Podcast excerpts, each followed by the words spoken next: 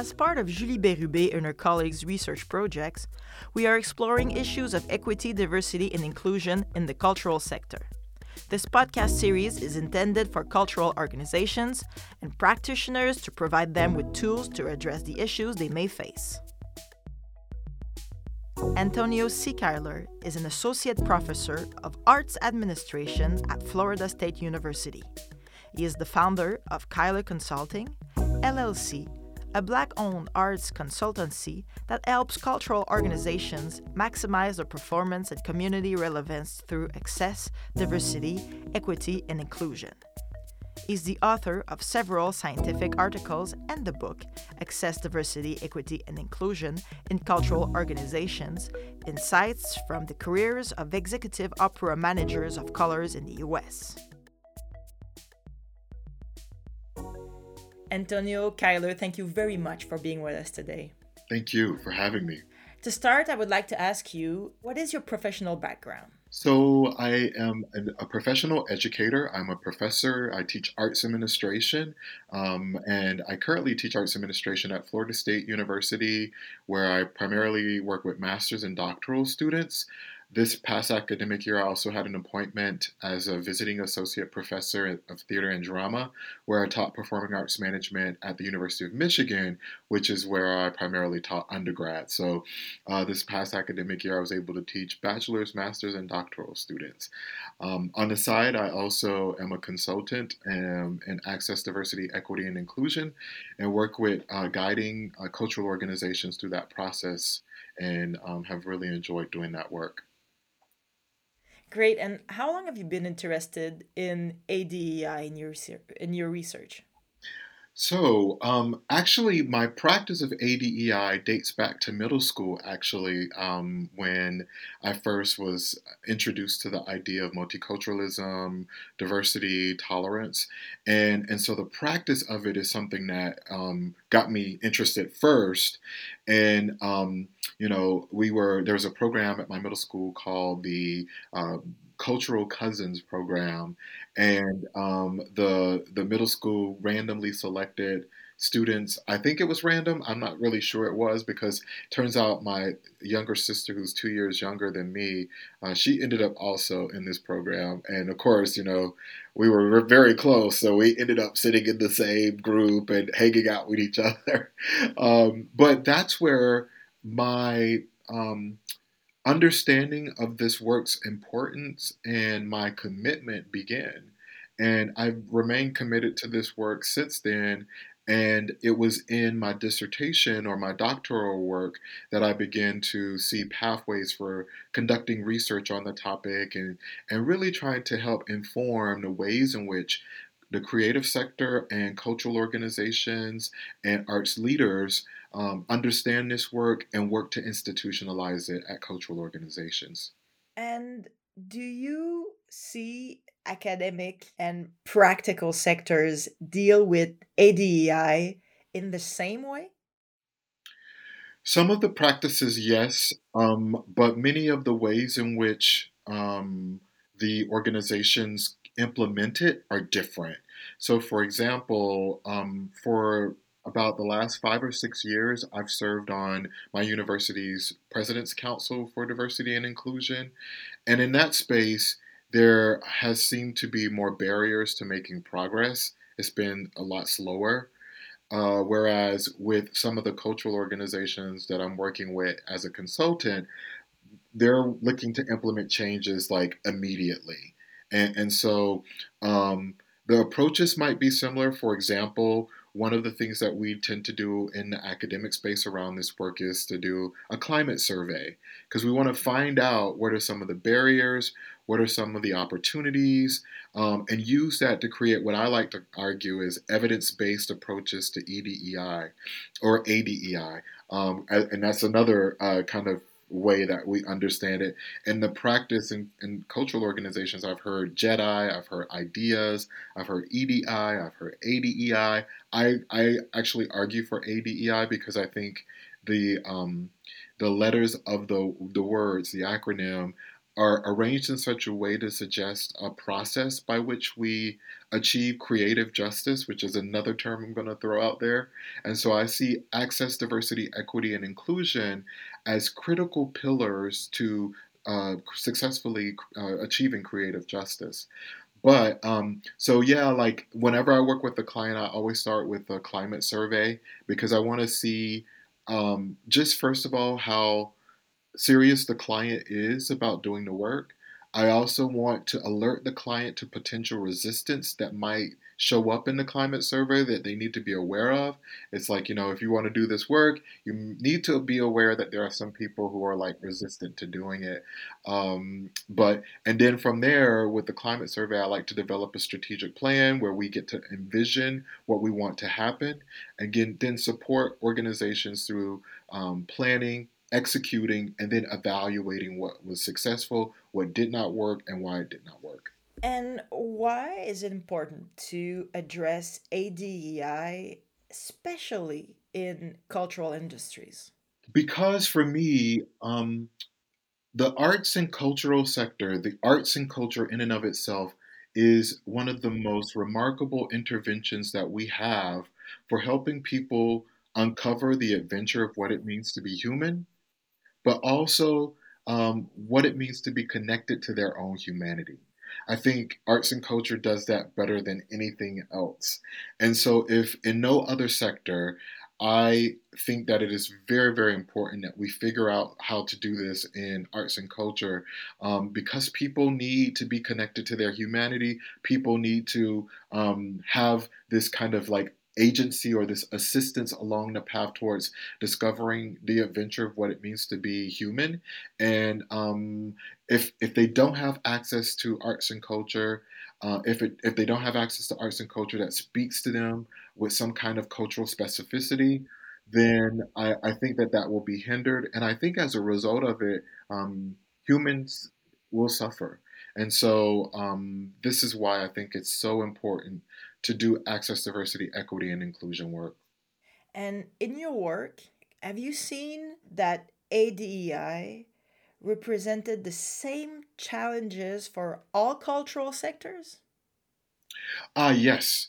And and I, a great example would be in 2020 after George Floyd was murdered, the creative sector here in the U.S., for example, um, responded with a variety of statements and in fact, I think for some of us who are historically marginalized and oppressed because of our race, uh, or specifically because we are black, um, there was some exhaustion, frustration, and annoyance with some of the statements. Um, and so, what I saw happening as this phenomenon, I think is still emerging, uh, that is still underway, is that in each of the art forms, in literary arts, in dance, in film, theater, music, um, visual arts, we you saw examples of black people speaking out about the experiences that they've had in these different art forms across the multiple areas of the creative sector. And um, interestingly enough you saw some white people trying to make amends for those things right? Even broadway i remember seeing an article about like Broadway actors and actresses speak out about racism and and so you know um, it's awful that a man's life was taken from him to get us to the point that we can speak openly about white supremacy culture, the characteristics of white supremacy culture, and how they have such a strong arm um, on how we move in our in our society, but also across the entire creative sector. And so, um, so yes, I think that there is a common theme that you can see throughout all of the different art forms. Uh, but I think that people are pushing back against the um, racism and the white supremacy culture in different ways.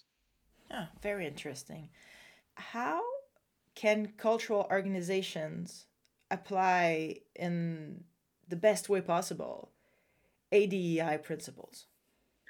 So I argue that um, cultural organizations should work to institutionalize ADEI in the same ways that they've institutionalized practices such as marketing, fundraising, budgeting, education, it should be seen as just as important as those practices, community engagement. Um, again, because there are people who have not had access, easy access to, to creativity, innovation, and these are muscles that I think that need to be exercised because again, they are, in my view, indicative of what it means to be human. Um, and so we have to think about also that humanity suffers grave creative deficits as a result of ableism, racism, sexism, classism, all of these forms of oppression that keep people from connecting to their humanity. And so, um, you know, that would be my first thing is that cultural organizations should seek to institutionalize the practice in such a way that it is um, absolutely something that they believe that they cannot live without um, or, or exist without having as a um, as a weapon, as a tool, as an intervention to bringing people into their humanity through arts and culture. And um, sometimes in the institutionalization process, practices lose a bit of their power. And so I would argue that cultural organizations need to use ADEI to remain on their toes, right? To, to remain aware of the ways in which they may be unknowingly uh, keeping people from accessing arts and culture, participating in arts and culture, enjoying arts and culture, and most importantly, again, connecting to their humanity. What would you say are the key developments that the sector should pay attention to while institutionalizing ADEI in cultural organizations? So, yes, the creative sector needs to be mindful of, first of all, resistance, right? Like the resistance to ADEI is real. And, um, you know, I, I see it all the time in climate surveys where people think that no one is looking or paying attention. Um, they will use the survey instrument as a way to um, protest. And and the great thing about it is I don't want to exclude them from protesting or like, you know, take that option away from them disclosing what they feel or think because cultural organizations need access to what they think and feel to be able to do something about it, right?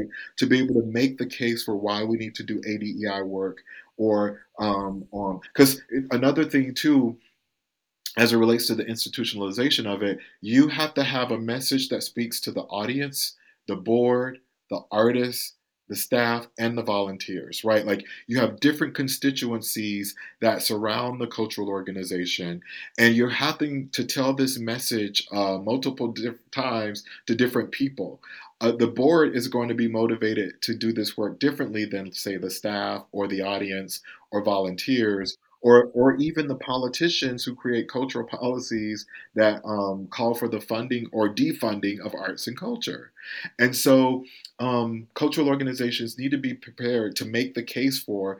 And sometimes, like, you know, I think it can be problematic to kind of always make the instrumental case of, like, well, you know, if we practice ADEI, we're broadening the tent for the cultural organization, which means that we can sell more tickets, which means we'll make more money, right? That's a very kind of capitalistic, instrumental argument for doing the work. Whereas I actually believe that we should be making more of the ethical case, like it is the right thing to do. It and and uh, you know I think history will look um, well upon those of us who are bold enough to say we have the moral authority to say it is the right thing to do.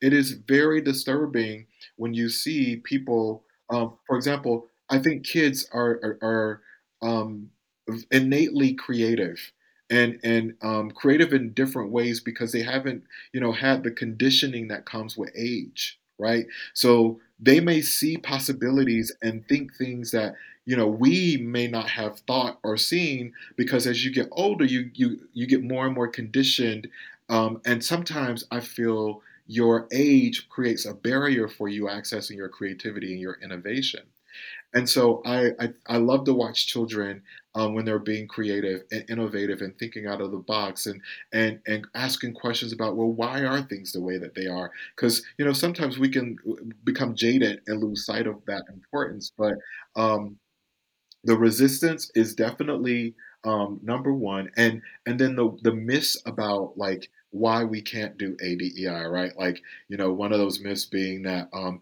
you know, oh, ADEI is too political, and so my retort has always been, why is it considered political to be respectful and treat people with dignity and their humanity? Why is that political?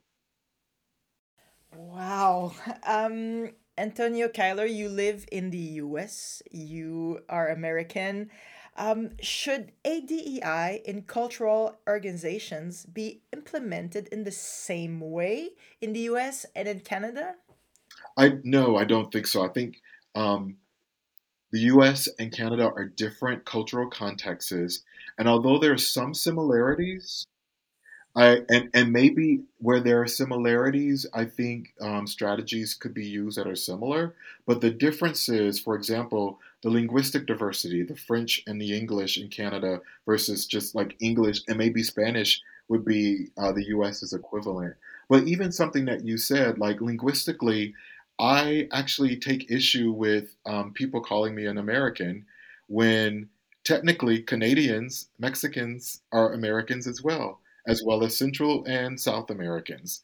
And so, why do we conflate the US uh, to mean American to the exclusion of all of these other uh, Americans? And so, like, linguistically, we're perpetuating imperialism and colonialism by like you know doing that and so um, i even teach my students like don't use the word like because if you're meaning to describe a country then just go ahead and say the us or, or, or particular people, people from the U.S. so, um, but also I think another di- uh, difference is the ways, although there was some similarities in how Canada and the US treated Indigenous people and contributed to the genocide of Indigenous people. Um, I think Canada is ahead in how it's tried to, um, you know, seek um, contrition for the ways in which it treated indigenous people, but also trying to figure out how to reparate indigenous folks. The US has done some of that work, but I feel like um, Canada is um, further ahead than the U.S. Um, and I, you know, I don't think it's useful to compare and contrast to say that oh, Canada was worse than the U.S. or the U.S. was worse than Canada. Um, I think they were equally horrible uh, in their their like annihilation of of people who were indigenous to this land, who, by the way, uh, some climate scientists are arguing um, the, the genocide of indigenous people is when global warming began. Wow. Antonio Cuyler, thank you very much for that very important conversation today. Thank you for having me. It's been a pleasure. This podcast is produced by UCO and Marie-Hélène Frenette-Assad, thanks to a grant from the Social Sciences and Humanities Research Council of Canada's Connection Program.